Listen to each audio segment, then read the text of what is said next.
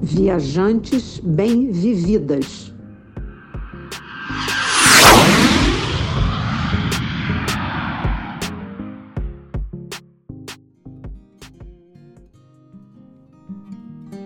A música é uma linguagem universal. Ela quebra barreiras e é capaz de juntar pessoas de diferentes nacionalidades, idiomas e idades. Entre os diversos estilos musicais, há de existir pelo menos um que você possa chamar de seu. Música e viagem pode ser a combinação perfeita. Aqui no Viajantes Bem Vividas, o primeiro podcast de viagem feito por duas mulheres 60 a mais, viagem é o assunto preferido. Para ouvir nossos episódios, é só acessar o YouTube, o Spotify, o Apple Podcasts e o Google Podcasts e escolher o episódio que mais te interessar. Você já teve uma paixão na vida daquelas que te move mundo afora? Você já ouviu uma música e se transportou para um momento de vida que foi muito especial? Algumas músicas nos inspiram muitas vezes a conhecermos lugares. Eu sou Silvia Iano e falo daqui de Brasília. Sou autora do blog Sentidos do Viajar. Músicas eternizam momentos de vida e basta ouvi-las para que tenhamos ótimas recordações. Tudo volta como se estivesse acontecendo naquele momento. Eu sou Lilian Azevedo, falo do Rio de Janeiro e sou autora do blog Uma Senhora Viagem.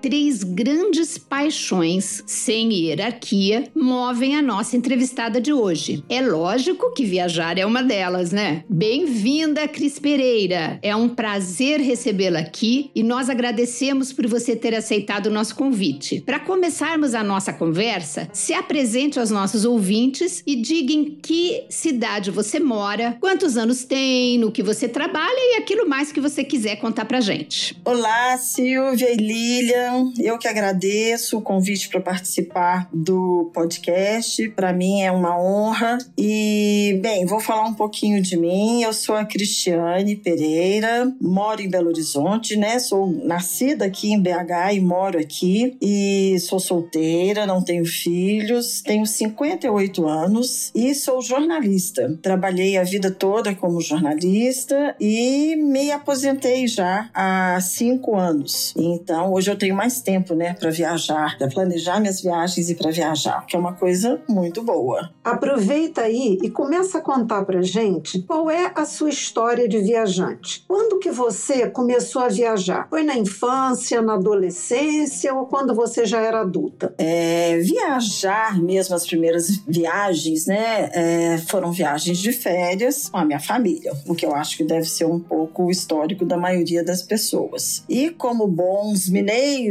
né? A gente adora uma praia. Então, as primeiras viagens que eu fiz com a minha família, as minhas primeiras recordações de viagens são todas para praia, ou para o Rio de Janeiro ou para o Espírito Santo. A gente ia muito para Cabo Frio e para outras praias no Espírito Santo. Ah, depois, algumas viagens na adolescência, né? Em algumas cidades aqui, fui para o Rio capital, para Brasília, visitar parentes. Agora, a minha primeira grande viagem, né? Que eu considero a minha viagem, foi em 1990 94. Eu tinha 30 anos e foi uma viagem internacional, inclusive a trabalho, uh, para Portugal. Eu fui para Lisboa e para cidades próximas. E aí, depois disso, eu fui aos poucos começando a viajar. Mas eu considero mesmo que a minha experiência de viajante é da minha vida adulta. Muito legal. E conta aí pra gente como é que você definiria o seu estilo de viajante de, dessa data em diante, né? Que você considera é, seu marco de viagem independente, né? Sem papai, sem mamãe. É, você gosta de viajar em excursão? Você viaja por conta própria, organiza sua própria viagem? Curte luxo? É econômica? É mochileira? Ou é uma mistura disso tudo? Conta aí. Olha, eu tirando mochileira, eu já fiz um pouquinho disso tudo. Mochileira, mochilão mesmo, eu nunca fiz. Eu já viajei em excursão várias vezes. Foi um jeito que eu encontrei de começar a minha experiência de viajante, por sugestão de uma amiga que já tinha feito assim, né? Porque às vezes a gente fica meio temerosa de viajar sozinha, não sabe como que vai ser, se vai ser perigoso, como que a gente vai fazer é, mudar de uma cidade para outra.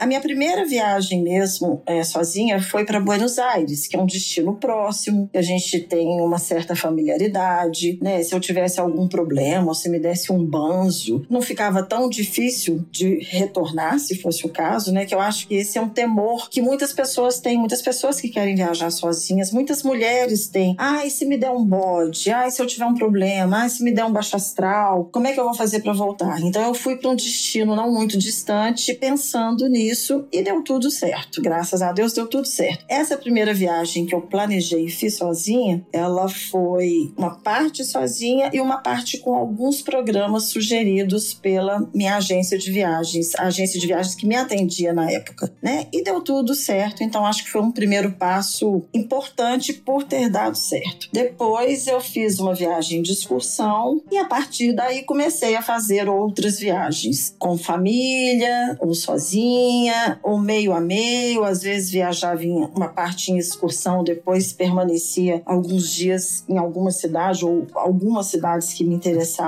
mais. E, e sempre também nessa parte que eu estava sozinha, fazendo os meus próprios programas, os meus próprios planos, né? Então acho que eu fui fazendo um mix de tudo e hoje basicamente eu tenho viajado mais por conta própria mesmo, planejando toda a minha programação, toda a minha viagem. Eventualmente eu conto com a ajuda de um agente de viagens que me assessore em alguma coisa que eu tenho dúvida ou alguma coisa prática. Agora você perguntou, Silvia, sobre o estilo de viagem, né? Se é luxo, se é mais econômica. Eu tento é, equilibrar isso aí. É, fazer uma viagem sem gastar demais, né? Com um orçamento mais ou menos definido, mas com alguma flexibilidade, eventualmente gastando menos, eventualmente gastando mais, me permitindo alguns pequenos luxos, claro, na medida do orçamento, né? Então, assim, eu acho que eu não sou nem luxuosa demais, nem econômica demais. Eu fico ali no meio termo. É,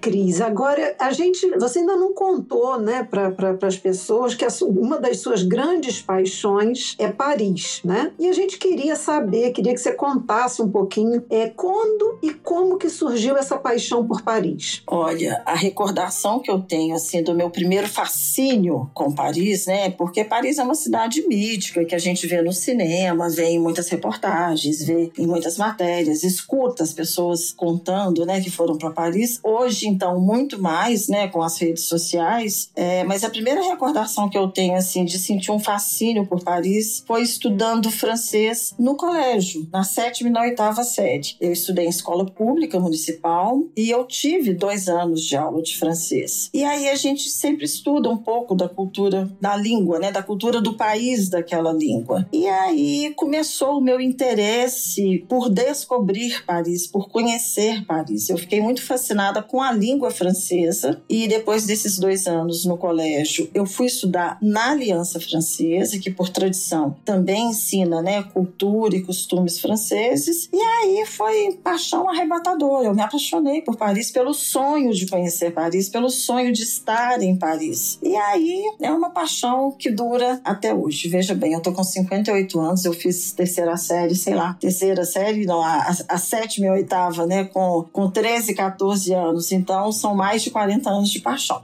É muita paixão. Eita, paixão duradoura essa, mas também Paris é Paris, né, gente? E diga aí, nesse tempo todo, nessa, nessa quantidade de anos de amor, quantas vezes você já visitou Paris? O que que te leva a Paris tantas vezes, né? O que, que te encanta e, e como costumam ser as suas viagens parisienses? Você visita os arredores, é, tenta e procura viver como um local? Você gosta de voltar a lugares já visitados? O que, que você faz em tantas idas a Paris? Olha, é, você perguntou, né, quantas vezes que eu fui a Paris. Este ano, né, de 2022, eu já estive em Paris. Foi a minha 19 vez em Paris. São 19 vezes. Uau!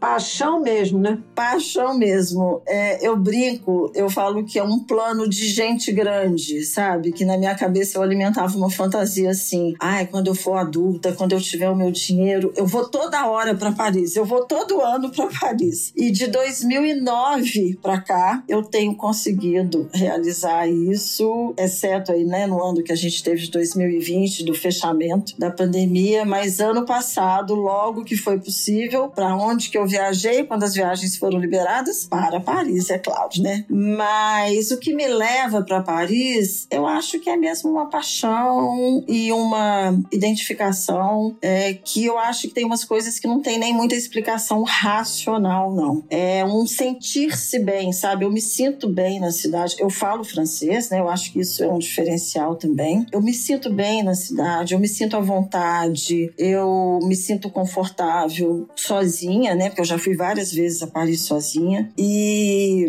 e é isso. Então é, é sempre uma vontade de estar num lugar que eu acho lindo, interessante, é, cheio de atrações, mas fundamentalmente onde eu me sinto bem. É, me sinto segura, me sinto bem. Então, Paris para mim é sempre o meu destino preferencial, né? É, mas você perguntou também, Silvia, sobre visitar os arredores da cidade, né? Paris é uma, a França é relativamente pequena, né? A França é mais ou menos do tamanho de Minas Gerais e é fácil visitar, conhecer o país todo e visitar os arredores de Paris porque tem muito transporte público, né? Como as linhas de trem e já visitei algumas cidades nos arredores de Paris, sim. Já fui na região do Champagne, que é muito bonita, é um passeio muito gostoso que eu recomendo. Já fui nos Jardins de Monet, já fui a Versalhes, já fui em Rams, que tem uma catedral muito famosa. E, enfim, já fiz alguns passeios e já visitei também o interior da França, em algumas partes da França. E é isso, eu, eu vou sempre. Para mim, a França é um país muito fascinante também pela história, pelas atrações naturais, pela cultura, pela diversidade que existe. Guardadas as devidas proporções, eu acho que é mais ou menos como o Brasil, né? Aqui a gente tem de tudo e tem coisas muito diferentes. Praia, montanha, cerrado, mata, né? Que a gente tem aqui. A França também tem uma diversidade muito grande de, de paisagens, isso também me atrai muito. E eu volto também a lugares que eu já fui, né? Porque eu acho que quando a gente gosta, a gente quer voltar, quer conhecer melhor, quer, quer ver com outros olhos, né? Porque é uma coisa que a gente visitou há 10 anos, se a gente voltar hoje, provavelmente a gente vai ver de um jeito diferente. Mas é isso. Paris, para mim, é sempre um bom motivo. Legal. Eu acho que existem lugares assim para cada pessoa, né? Que tem uma coisa assim de que você se sente muito confortável. Eu fico, me sinto assim em Portugal. Agora, Cris, a gente imagina, né, que em Paris você se sinta muito segura para fazer tudo assim por conta própria. Mas a gente gostaria de saber se é isso mesmo ou se você, quando está lá, também participa de passeios guiados, de passeios em grupo. Olha, eu já fiz alguns passeios guiados em Paris, passeios em grupos e até é, passeios, né, com guia, uh, passeios individuais. É, eu já visitei museus com guia, já fiz passeios a pé pela cidade. Uh, quando eu fui a Versalhes, foi com guia também, porque eu acho que alguns passeios são mais é, proveitosos pela característica do lugar que vai ser visitado, né? Atualmente, uh, eu já faço tudo sozinha, né? Eu tenho até vontade de voltar a fazer algum passeio com guia local, né? Porque como eu falo francês, fica mais fácil e, e aí eu tenho vontade. Tem vários modelos de passeio que a gente vê, né? Passeios até que são gratuitos com pessoas da cidade, com estudantes. Eu tenho vontade de experimentar esse tipo de passeio. Mas atualmente, realmente, eu me sinto segura pelo tanto que eu conheço a cidade, pelas, né? Eu já ter ido muitas vezes e a minha programação atualmente é toda ela mesmo por minha conta. Eu que resolvo onde que eu vou, o que, que eu vou fazer, o que, que eu vou visitar. A, a minha agenda é toda minha. Dona do seu próprio nariz, né? Beleza. E me diz uma coisa, em outros destinos, quando não Paris, que eu imagino que você também visite, é, como têm sido suas viagens? Você faz excursões, tour privativo, passeios com guia ou não? Varia também, Silvia. Eu acho que passeios guiados são, né, como eu falei, um, podem ser uma boa alternativa para a gente conhecer melhor um lugar. Por exemplo, em 2019 eu fui a Nova York e a Chicago. Foi a minha primeira vez nos Estados Unidos. Eu nunca tinha ido aos Estados Unidos. Eu fui por minha conta, né? Pesquisei passagem, viagem, é, hotel, o que que tinha para fazer na cidade, mas eu contratei uma guia que fez para mim um roteiro express, um roteiro rápido, assim, só de tópicos dia a dia. Eu achei que seria interessante porque quando eu resolvi a minha viagem, assim, finalizei a decisão da viagem, já estava um pouco em cima da hora. Lá em Nova York, eu fiz um passeio, que é um passeio muito típico na cidade, que foi um passeio é, pelo Harlem e, e ali naqueles programas de concerto nas igrejas, concerto gospel e tudo. Já foi um passeio num pequeno grupo, né, que a gente contrata, pega a gente no hotel. Então, assim, eu não descarto esse tipo de programa, não. E lá em Nova York, eu também fiz um tour com um guia, um passeio a pé muito bacana. Então, assim, eu mesclo. Eu acho que numa cidade nova, e principalmente nas cidades muito grandes e muito cheias de atração, como é o caso de Nova York, pode ser uma experiência bacana, né? Aí a gente conversa com amigos que já foram, que fizeram pesquisa aí nesses sites especializados. Eu acho que vale a pena. Eu pessoalmente acho que um bom guia cultural, um bom guia de passeios a pé é, enriquece muito uma viagem. Mas quando não tem ou quando eu não acho nenhum, eu faço a minha viagem sozinha também. Esse ano eu fui a Milão e a Bruxelas e fiquei na cidade por minha conta, fiz meu meus passeios sozinha e foi bem bacana também.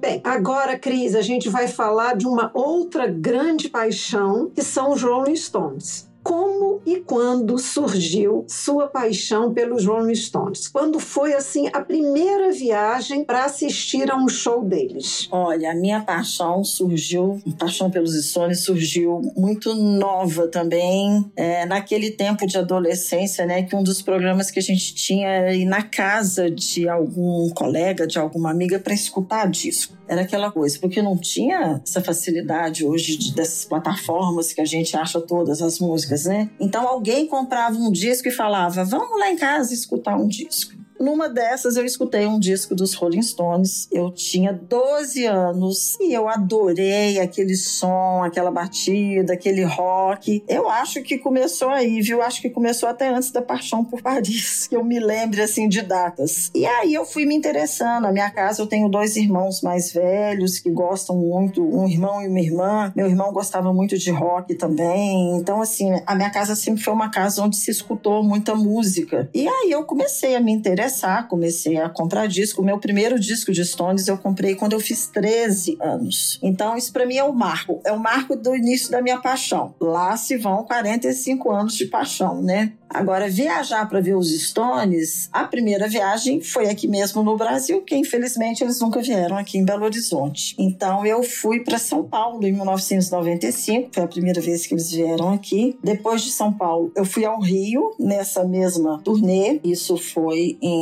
isso, 95. Depois eles vieram de novo ao Brasil em 98, fui também ao show no Rio e depois eu só fui ver os Stones de novo em 2016, quando eles vieram aqui pela última vez. E aí, como tinha aí muito tempo que eu não ia a um show, eu fiquei tão impactada, assim, como se fosse a primeira vez, sabe? Assim, eu confesso que a paixão pelos Stones estava um pouco acomodada dentro de mim. Mas aí, quando eu fui a um show de novo, e quem já foi a um show dos Stones vai entender o que eu tô falando, eu fui, assim, completamente impactada e arrebatada. E aí, naquele momento, eu falei para mim mesma, igual eu falei para Paris lá atrás, assim, sobre Paris lá atrás, né? né? Eu falei, eu agora vou em todos os shows dos Stones que eu puder ir. E aí, desde 2016, para minha sorte, para minha alegria, eu tenho ido a show deles, porque eles também não, não têm deixado de fazer excursão, né? Então, de lá para cá, eu viajei pra, para alguns lugares e conheci, inclusive, alguns lugares para ir ao show dos Stones. Tem sido, assim, uma alegria enorme, uma alegria muito grande. Muito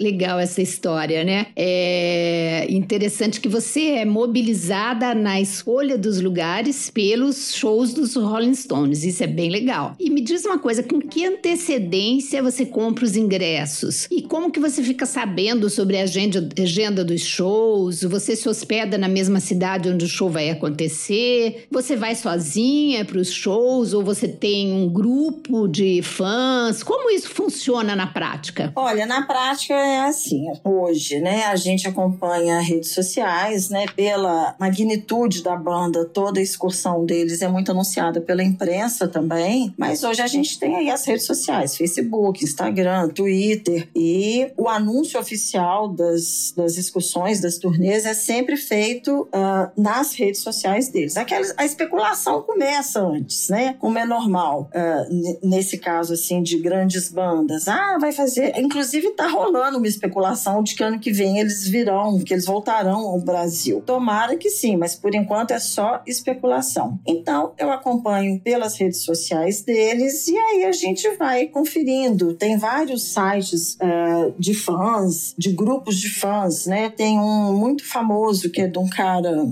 norueguês, que eu não vou saber falar o nome dele aqui, que é complicadíssimo, que é o, o, o site mais antigo que existe sobre Stones, chama IORR, que são as iniciais de uma letra de uma, da, da, de uma das canções dos Stones, It's Only Rock and Roll, I-O-R-R. E lá é um grande fórum de debates e é onde começam a surgir também as primeiras notícias de que vai ter um lugar, não sei quem escutou, não sei quem falou. Então eu vou acompanhando isso tudo, né? Os ingressos, Silva, eu compro geralmente assim que abre a venda dos ingressos, né? Eu sou cadastrada nas, nas, nas newsletters, né? Nas, nas mensagens que eles para receber as mensagens que a gravadora envia e aí quando abre eu já sei onde vai ter show e aí eu já tenho em mente onde que eu quero ir. E eu tenho ido sozinha e também com amigos que eu fiz por causa de Stones. Isso é muito bacana, é muito legal, né? Então, o primeiro show que eu fui sozinha deles, olha que coincidência maravilhosa, foi onde?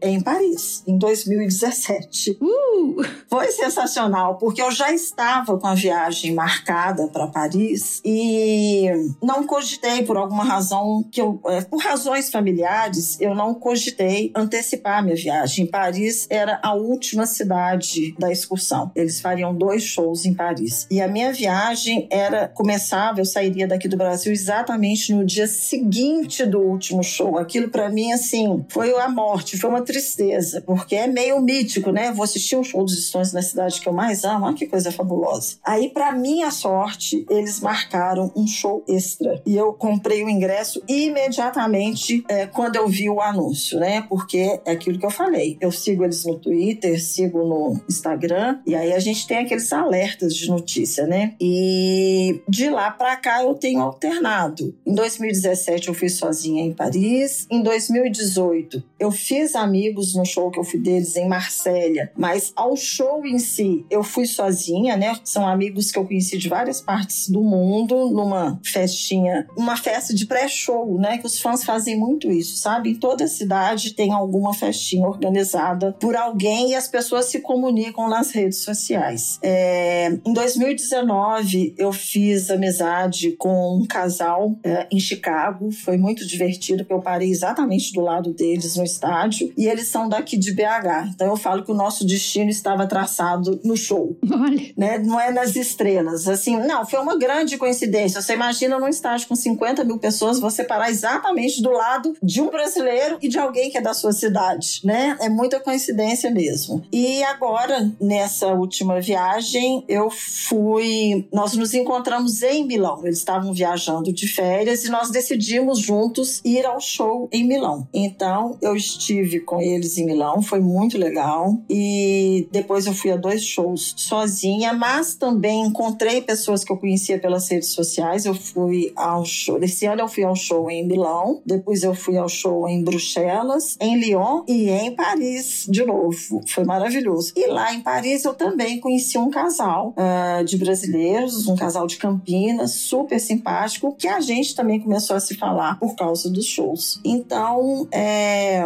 é uma oportunidade também de fazer amigos, de conhecer novas cidades, né? Eu tenho certeza que se não tivesse tido um show em Bruxelas, eu não ia ter ido a Bruxelas esse ano. É uma cidade que eu queria conhecer, mas que talvez ficaria, talvez não, certamente ficaria para depois. Então, dá para juntar turismo, viagem, conhecer lugares novos com a paixão pelos stories. Tem sido muito gostoso. E ainda fazer amizade, né? Exatamente, é muito bom. E amizades que te entendem, né? Pessoas que entendem, porque é mais ou menos uma coisa assim, é mais ou menos é uma coisa meio obsessiva, assim, eu falo que é meio seita, sabe? Meio religião. Você fica ali tomado por aquela coisa, por aquela paixão, por aquela alegria, por aquela energia e fica dias e dias falando só daquilo. Então só quem, só quem pensa, assim, só quem sente mais ou menos parecido é que aguenta. É muito gostoso. Ô Cris, você faz parte de algum fã-clube? Assim, você coleciona objetos é, dos Stones, é, ingresso, outras coisas que liguem a, a, a banda? Coleciono um monte de coisas, sabe? O pessoal aqui da minha família até brinca, fala que depois eu vou abrir um museu. Mas estou longe disso. É, Boa ideia, hein? eu, eu não sou nada, eu sou uma formiguinha perto das coisas que eu vejo. Mas eu guardo todos os ingressos dos shows e eu não faço exatamente assim parte de um fã-clube, mas eu sigo uh, no Facebook duas páginas de fãs. Um é um grupo dos Estados Unidos que é um grupo muito grande, muito atuante e aliás sigo três, duas aqui do Brasil e uma dos Estados Unidos, que são grupos de fãs, né, que estão no Facebook. E aí eu sigo também no, no Instagram e nas outras redes onde esses grupos estão. E os objetos aí começa com aquela primeira camiseta que a gente compra, né? Aí você compra uma camiseta do show, compra uma caneca, compra um chaveiro, compra um boné, uma bandeira e vai comprando. Ai, aí eu vou contar uma coisa, uma coisa bacana que aconteceu esse ano. Eu mandei fazer uma bandeira do Brasil, bem grande, com a língua dos Stones em cima. Acho que todo mundo conhece a, o símbolo dos Stones, né? Eu mandei fazer e postei num dos shows, no show de Lyon, que foi o terceiro show que eu fui. Eu pendurei a, a bandeira assim, né, na grade, porque eu fico na grade, né, gente? Eu fico ali, é grudada, né? É grudada. É pro Mick Jagger cair no meu colo, se possível, né? Ótimo! Não basta ir, né? Tem que ficar ali no gargarejo. Ah, eu brinco, eu falo, não, se não for para ficar na grade, eu assisto um vídeo dentro da minha casa, mesmo na televisão, que tá bom. Mas assim, é porque depois que a gente vai uma vez e vê de perto, assim, a primeira vez que eu fiquei tão perto assim, foi num show em Paris, assim, eu tive tremedeira, né, gente? Assim, eu tremi quando eu vi quão perto eu ia ficar, eu tive vontade de chorar, de tanta emoção. Mas aí esse ano eu mandei fazer essa bandeira, assim, ah, porque é legal, as pessoas levam bandeiras dos seus países, sabe? Sempre tem outras bandeiras do Brasil, eu vi outras bandeiras do Brasil, é, ou levam as bandeiras dos fã-clubes, ou com a cara do Mick Jagger, ou com a cara do Keith Richards, enfim. Aí eu pendurei e eu postei no meu Instagram essa foto minha. Eu postei a minha foto e escrevi lá uma frase é, que eu gosto muito de uma das músicas deles. E aí foi repostado, o meu post foi repostado nos stories da conta oficial dos Stones. Uau! Gente, eu fiquei numa felicidade. Eu fiquei numa felicidade que parecia que eu tinha sido apresentada pro Mick Jagger, sabe? Foi assim, sensacional. Virou famosa. Ah, não, deixa eu te falar que eu virei famosa, porque teve gente que mexeu comigo no estádio que eu nem conhecia, porque eu tava com a bandeira e falou: Você! Ó. Quase uma popstar. Me senti quase uma popstar. Porque, claro, a gente tem a convicção, né? Eu tive a convicção de que foi o Mick Jagger que escolheu essa foto para repostar, né, gente? É claro que foi. Brincadeira, né, gente? Claro que eles têm uma equipe que cuida das redes sociais. É nada, foi ele mesmo.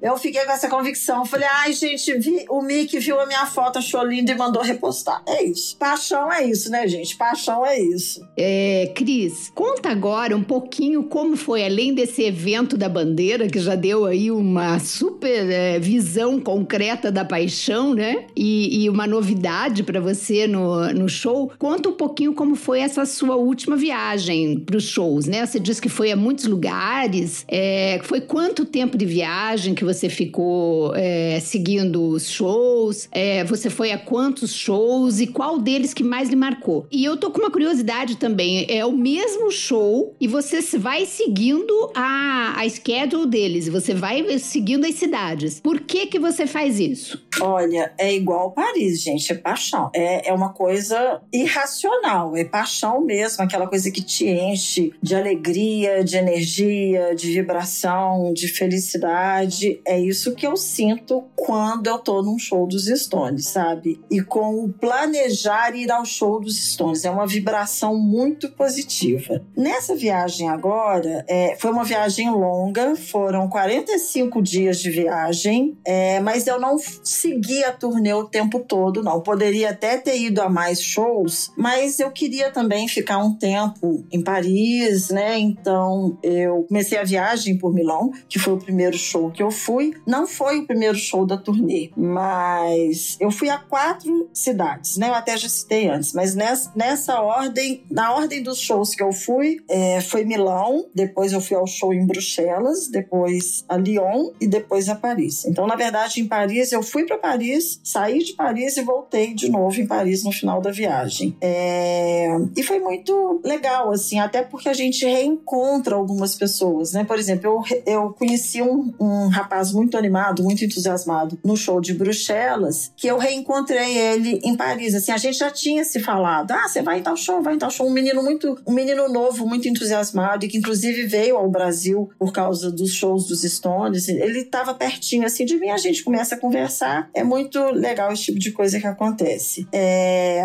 os dois shows que eu fui mais proximamente foram os shows de Lyon e o de Paris, né? Que no roteiro deles eram shows seguidos. E, e a viagem foi tranquila, não teve assim nenhum perrengue, nenhum problema, né? Eu fiz esses deslocamentos internos é, de trem, exceto Milão para Paris, que eu fui de avião, mas aí depois de Paris para Bruxelas, de Bruxelas para Lyon, de Lyon para Paris de novo, eu fui de trem, isso tudo planejado desde aqui, né? Desde o Brasil, comprei as passagens de trem aqui, fiz as reservas aqui já. E é, você perguntou se os shows são todos iguais.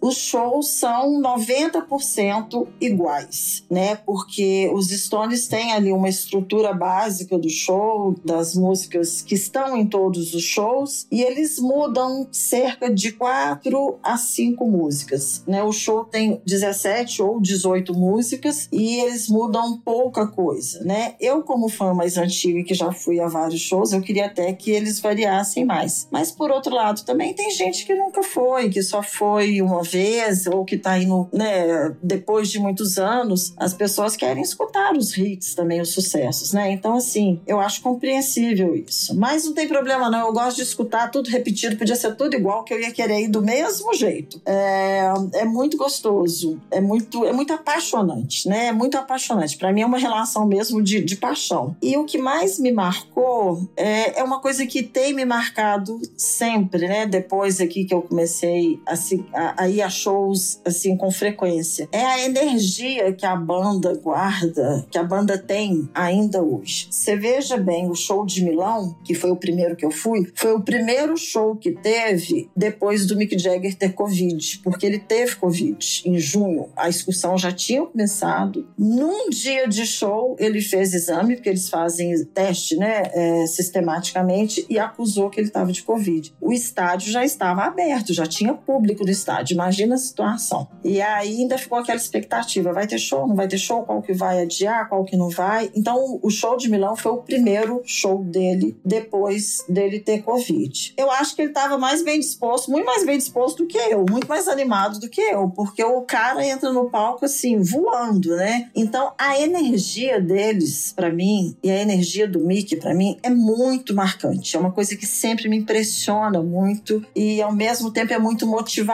sabe? Agora, a banda é muito forte, né? A banda tem um público muito grande, muito fiel. Então, assim, todos os shows foram lotados, 50, 60 mil pessoas, e uma banda que está comemorando 60 anos, né? Esse ano os Stones fizeram 60 anos. Então, assim, o que sempre me marca muito é a vibração deles, dos integrantes, a energia do Mickey, a interação dele com a plateia e a capacidade que ele tem, assim, de comandar o espetáculo, sabe? Realmente é uma coisa muito impressionante, muito impressionante.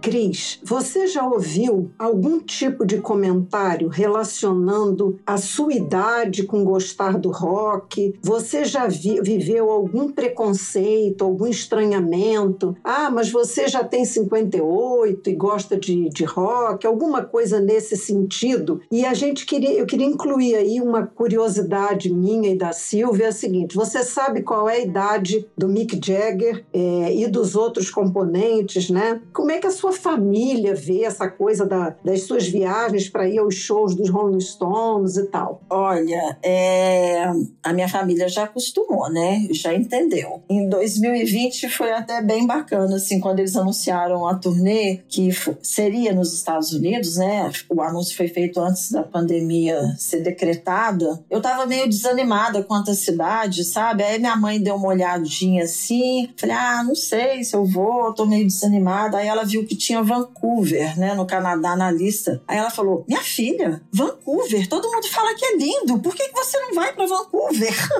e eu comprei ingresso para Vancouver, né, e, mas aí não teve, né? A excursão foi suspensa e depois, quando eles refizeram o roteiro, Vancouver saiu. Mas aqui na minha casa não tem nenhum problema quanto a isso, não. Eu acho que todo mundo acha meio impressionante assim a minha disposição, é, mas ninguém critica, ninguém acha que eu sou maluca, ninguém acha que eu tô velha para isso, não. Porque estamos todos aqui envelhecendo, né? Eu tenho dois irmãos mais velhos do que eu, então acho que eles entendem isso bem. E eles gostam muito de música. Por exemplo, os meus irmãos vão todos é, a outros shows que às vezes eu não vou também. Então aqui a gente está no mesmo patamar. É, agora, de outras pessoas, uh, que eu me lembre, assim, que eu possa falar de preconceito, exatamente não. Mas às vezes as pessoas falam assim: nossa, mas você é animada, né? É, eu sou animada. eu sou animada. E isso que você perguntou, Lilian, da idade dos Stones, é, eu acho que isso repercute muito também no tipo de público que eles têm, né? É, porque o Mick tá com 79 anos, 79 anos, fazendo shows de duas horas a cada quatro dias, que a programação da turnê é assim, onde ele dança, canta o tempo inteiro. Então, é realmente uma coisa assim, né, muito impressionante. O Keith Richards vai fazer 79 no final desse ano e o Ronnie, que é o outro guitarrista, tem 75. É, e nisso aí tem algum. O ano passado, infelizmente, morreu o Charlie Watts, que era o baterista, que era o mais velho, que teria feito esse ano agora 82 anos. Então isso também era bastante impressionante. Um cara de 80 anos, no último ano que ele tocou, ele estava com 79 para 80. É um senhor, né, gente? 80 anos é um senhor. Não tem problema, é um senhor, mas tá lá. Ficar duas horas tocando bateria então, assim, o público dos Stones é, um, é uma média de público mais velha. Embora seja super comum a gente ver gente bem nova aí de 18, 20, 20 e poucos anos e ver famílias. O show que eu fui em Chicago, eu fiquei perto ali de um grupo que tinha avó, mãe e neto. Tinha três gerações assistindo, sendo que o, as duas netinhas eram mocinhas, assim, crianças de 10 anos e 12 anos, uma coisa assim, e que a mãe falou: eu tinha que trazê-las, elas não podem perder a oportunidade. Então, olha que coisa bacana que é, né? Então, essa coisa da idade, que eventualmente poderia ser alvo de, de crítica negativa, eu acho que ela é, é, uma, é uma coisa que impressiona positivamente, né? E as críticas que saem nos jornais locais, que eu também gosto de ler as críticas dos shows que eu vou, né? Então, lá em Milão, depois eu procurei o que, que tinha saído na imprensa italiana, fiz o mesmo nas outras cidades, a boa forma deles no palco é sempre muito destacada, né? E é uma boa forma, assim, que é uma boa forma pura e simplesmente do cuidado. Porque, sim, os Stones fizeram parte, eles são parte de uma geração que usou drogas, né? Que todo mundo entrava no palco doidão, enfim. Mas eu acho que isso hoje, acho não, eu tenho certeza, isso hoje não existe existe mais porque é biologicamente, fisicamente impossível alguém chegar aos 78, 79, 80 anos com essa com um trabalho que exige esforço físico, né, e disposição física, se a pessoa estiver usando drogas. E o Mick Jack tem um detalhe também, né, gente? Já que a gente está falando aqui, vou tentar falar pouco, mas vou só resumir. Em 2019 ele fez uma cirurgia do coração. Ele trocou uma válvula do coração. A turnê foi postergada, faltava menos de um mês para a turnê começar. Foi anunciado que a turnê teria que ser adiada por, por recomendações médicas. E ele trocou uma válvula sem, sem ser cirurgia de peito aberto, né? Que é uma coisa que facilita muito a recuperação. E dois meses e meio, dois meses e meio depois, ele estava no palco. Eu fui nesse show, que foi o primeiro show da turnê de 2019, depois dele fazer a cirurgia. O show teve uma vibração muito especial, porque eu acho que as 60 mil pessoas que estavam no estádio estavam querendo saber se ele ia dar conta de fazer o show. E é isso que eu falei, o cara voa no palco, né? Então essa coisa da idade, é, no caso deles, eu acho que é uma coisa muito positiva. Assim, de se ver, de se presenciar, né? De se constatar. É muito legal isso, a gente. E é um exemplo pra gente, né? É, a gente tá aí nessas discussões de idadismo, né? E cada vez mais a gente vê exemplos de pessoas que estão beirando os 80 e estão se realizando ainda naquilo que amam, né? Trabalhando naquilo que gostam e encantando o público e se cuidando para poder ter energia para pular no palco como eles fazem. É impressionante. É, uma coisa também que eu acho interessante é porque você apontou aí, né, de ter as diferentes idades, né, as diferentes gerações se relacionando, né? O pai traz o exemplo, o avô traz o exemplo de, de uma música que gosta, de um grupo que gosta e acompanha, e os netos, né, e filhos entram também nessa mesma, nesse mesmo apreciar, né? Então é muito legal, você vai ver, na, na, encontrar nos shows diferentes gerações, né? E assim vai se perpetuando, né? É, e que é essa coisa legal da música, né, unindo gerações, que eu acho que isso realmente existe, assim, todo artista que tem uma carreira mais duradoura, ele acaba reunindo um público de várias gerações. Isso é muito bacana porque as pessoas se entendem independentemente da idade. Uhum. É, eu vivenciei isso e pude presenciar com o show que eu tive o maior presente também da minha viagem do Milton Nascimento, né? Que eu assisti agora em Évora. É, foi a maior coincidência, porque eu nem sabia que ia ter esse show lá e amei. E isso eu vi bem claro. Nessa primeira vez eu fiquei lá na grade. foi meu primeiro show que eu fiquei na grade. e é uma delícia, né? A, gra a grade é uma delícia. Amei! Olha, eu brinco, eu falo que ficar na grade é igual viajar de executiva. Depois a gente não quer outra coisa. Nunca mais vai voltar pro outro, né? Exato. E tava assim também. Bem pertinho de mim tinha uma família grande que tinha o pai, a mãe, o tio, os irmãos, os meninos. Tinha um menino de uns 16, tinha um de 12, tinha um assim que devia ter uns 8. A família inteira tava lá. E eu via a vibração, é, a vibração de todos, né, com a música. Então, a, a gente percebe que a música, né, a cultura, a música tem uma ação muito grande de exatamente atingir as diferentes gerações e unir mesmo as diferenças de idade num mesmo gosto, né, da, da pela boa qualidade de música. Isso é muito legal. Isso é muito legal, isso é muito bacana mesmo. E Cris, nesse, nessas suas experiências de shows dos Rolling Stones, você viveu algum perrengue no show, durante o show? E que tipo de aprendizados você pode dizer que tem tido nessas viagens com o objetivo de assistir os shows? Olha, perrengue, perrengue, assim, eu não tive nenhum, não, mas porque eu também sou da paz, sabe, gente? Porque teve um cara, assim, que meio que criou caso comigo num dos shows que eu tava sozinha, né? Porque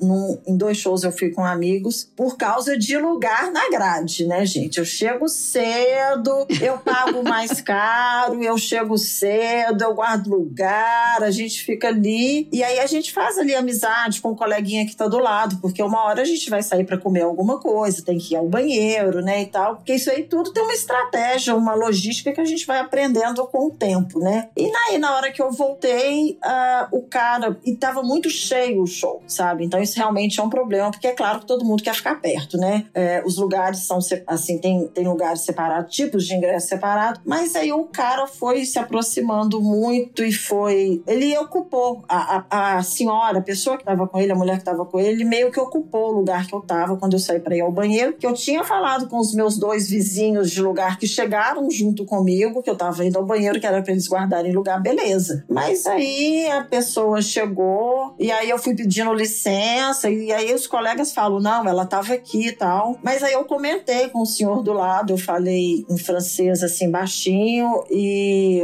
fiz um sinal tipo assim, tô de olho, sabe? Fica de olho que eles estão querendo o nosso lugar. E o cara ficou com raiva e veio puxar uma discussão comigo de que eu estava faltando com respeito, que ele não queria ocupar o meu lugar. E eu falei: olha, eu cheguei aqui antes de você, é só isso. Mas ele continuou. E aí eu, eu não rendi, eu, eu quase que animei, assim, eu tive um impulso de bater boca com ele, sabe? Mas falei: não, eu não vou bater boca porque eu não conheço a pessoa, eu tô sozinha, eu vim aqui para curtir. Os estudantes repostaram a minha foto, eu não vou brigar com ninguém porque eu tô muito feliz. então, assim, e tem umas coisinhas, assim, que são é, básicas, que são aprendizados também. Por exemplo, em Milão eu esqueci de comprar a passagem de volta do metrô uh, pro final do show. Então, uh, eu fui lanchar com meus amigos depois e quando eu me dei conta, faltava 10 minutos pro metrô fechar. Aí eu nem corri. Falei, ah, depois a gente resolve. Vai, vai aparecer um táxi, um Uber, alguma coisa, porque tinha um hotel bem em frente ao estádio. Mas não apareceu nem táxi, nem Uber. A gente esperou mais de uma hora e não apareceu ninguém. Aí a gente andou a pé, mais ou menos uma hora na madrugada, até chegar no hotel que os meus amigos estavam, e de lá eu chamei um táxi. Então, assim, não chega a ser um perrengue, né? Porque a gente acaba achando uma solução. Mas são aprendizados também da logística, né? Que a gente não pode esquecer. Então, no show seguinte, que foi em Bruxelas, eu comprei não apenas o ingresso de. o,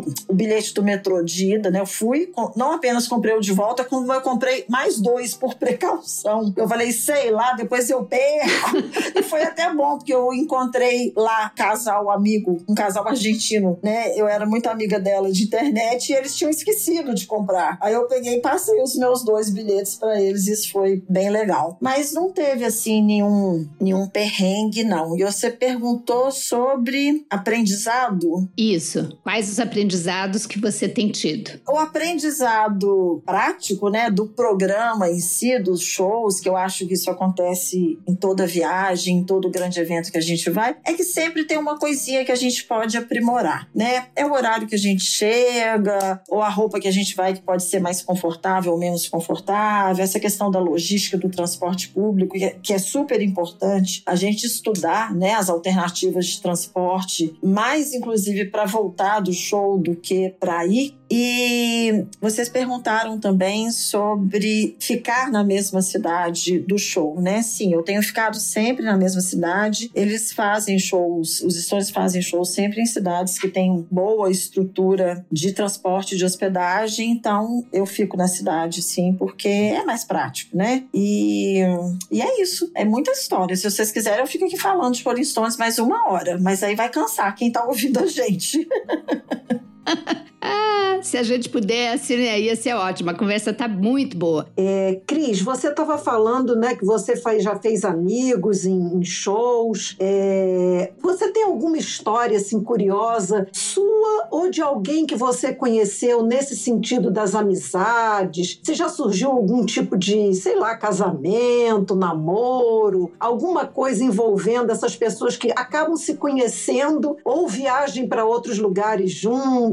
Ou encontros marcados que sejam bem interessantes das pessoas que são fãs? Olha, tem muita história. Eu, particularmente, é, a história que eu tenho, assim, né, de amizade mais marcante é com esse casal de, daqui de BH, que eu conheci em Chicago, porque nós combinamos de ir a Vancouver, né? Nós nos entendemos. Ah, qual cidade que você quer ir? A gente troca muita ideia, conversa muito. E teríamos ido juntos, assim, não juntos 100% do tempo, né? Mas decidimos ir no mesmo show, que seria Vancouver, que não houve, e decidimos agora é, ir para Milão e nos encontramos lá e foi muito legal. Eu fiquei conhecendo outras pessoas, outras três pessoas aqui de Belo Horizonte, amigas desse casal que também estavam lá. Então foram ótimas companhias e eu não sei te falar nenhum caso específico assim para te dar de exemplo de gente que eu conheço e que é, aconteceu alguma coisa bacana, mas é, eu já vi muitas histórias, né? É, de gente que viaja junto, de gente que se conheceu há 20 anos num show e continua indo a shows juntos, porque também, é, gente, tem uma coisa que a gente né, tem que analisar, comparar e ver. Para quem mora na Europa e para quem mora nos Estados Unidos, isso é mais fácil, porque é principalmente lá que essas grandes bandas fazem é, show, né? É, então,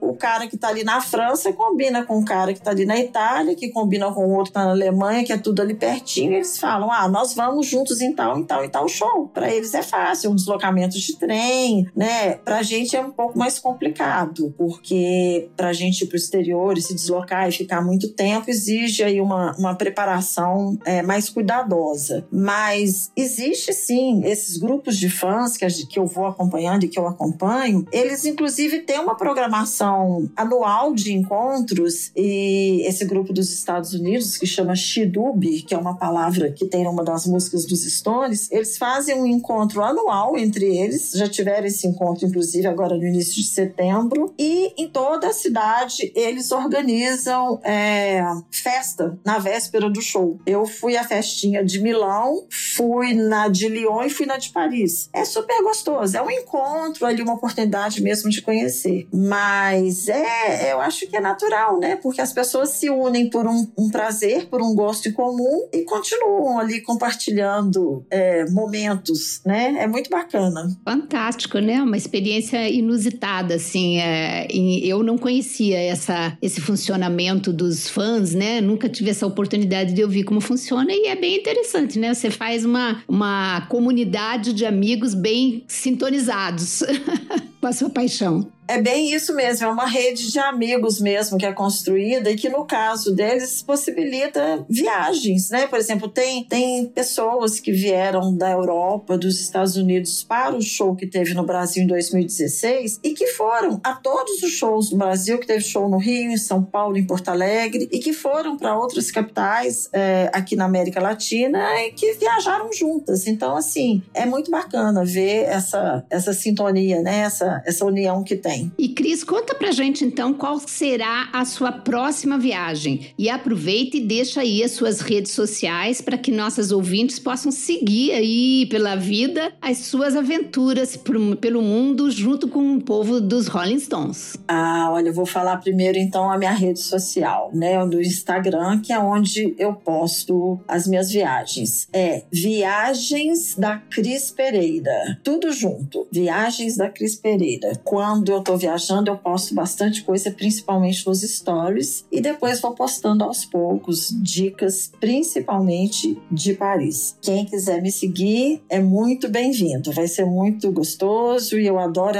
a interação das redes, então sejam todos bem-vindos. E a minha próxima viagem, se Deus quiser, vai dar tudo certo. Eu vou dar uma chance para vocês falarem para onde vai ser a minha próxima viagem. Começa com P. Paris!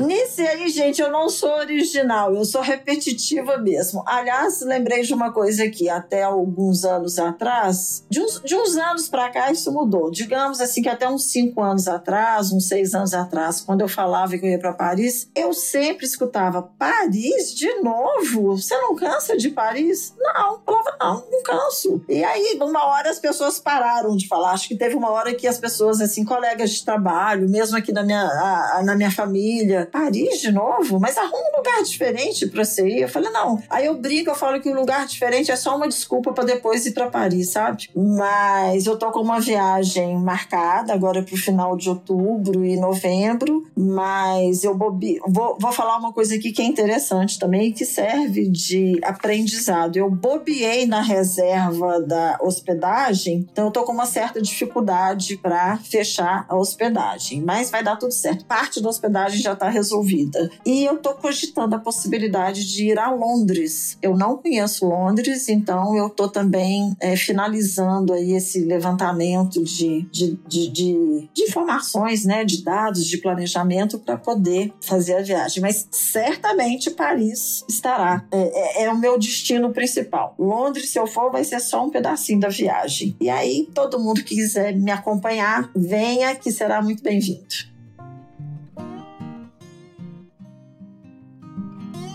Bem, gente, estamos chegando ao final de nosso bate-papo e nós gostaríamos que você, Cris, deixasse uma mensagem para as mulheres 50 mais que amam alguma coisa, mas acham que por causa da idade não devem fazer. É, eu acho que essa minha experiência, né, que eu compartilhei aqui, é, já mostra que idade não é impedimento para nada né? Eventualmente a idade pode sim trazer alguma dificuldade, alguma limitação, mas a idade não é impedimento para nada. E a mensagem que eu deixo, principalmente para as mulheres, é o seguinte: acreditem que é possível, né? Porque viajar sozinha é, não é uma coisa que eu acho que é assim, que ainda, que, que já seja é, fácil e comum, ainda existem receios, ainda existe preconceito, mas eu acho que nós mulheres estamos aos poucos é, vencendo esses obstáculos e mostrando, né, para nós nós mesmas e para todo mundo que a gente pode fazer o que a gente tem vontade, independentemente da idade, né? É, e quando a gente começa a viajar, é o que a gente vê pelo mundo afora, pelo Brasil, é, que em todo lugar a gente vai encontrar pessoas de 50, 60, 70 anos, mulheres viajando sozinhas ou com amigas ou com família, enfim. O que eu acho que a gente tem que ter em mente é isso. Eu posso fazer e se eu quero fazer, eu vou aprender a fazer e vou conseguir fazer. Eu acho que é isso, né? A mensagem que eu queria deixar. E que é muito bom, é um aprendizado muito gostoso, é um processo de autoconhecimento que, para mim, pessoalmente, trouxe é, mais autoconfiança, é, mais tranquilidade de fazer as coisas que eu gosto. Eu acho que a gente está sempre aprendendo, aprendendo a se virar, aprendendo a fazer o que a gente gosta, aprendendo a falar não para o que a gente não quer. Então, o que eu tenho a dizer é mulheres, acreditem que é possível e façam. Legal. É isso aí, muito legal. E é muito bom ouvir histórias, né, gente? Ai, nós adoramos, Lilian e eu, e nos emocionamos com cada uma delas. É muito gostoso. A gente vive um pouquinho daquela experiência de cada pessoa que vem aqui. Histórias são como sementes de boas ideias que nos inspiram sonhos, projetos, iniciativas. Foi muito legal termos conversado com a Cris Pereira, uma mineira animada, fã dos Rolling Stones, de Paris e que nos mostra que idade não define nossos gostos e paixões. Muito obrigada, Cris, por estar aqui com a gente. Adoremos! Ah, eu agradeço muito também o convite.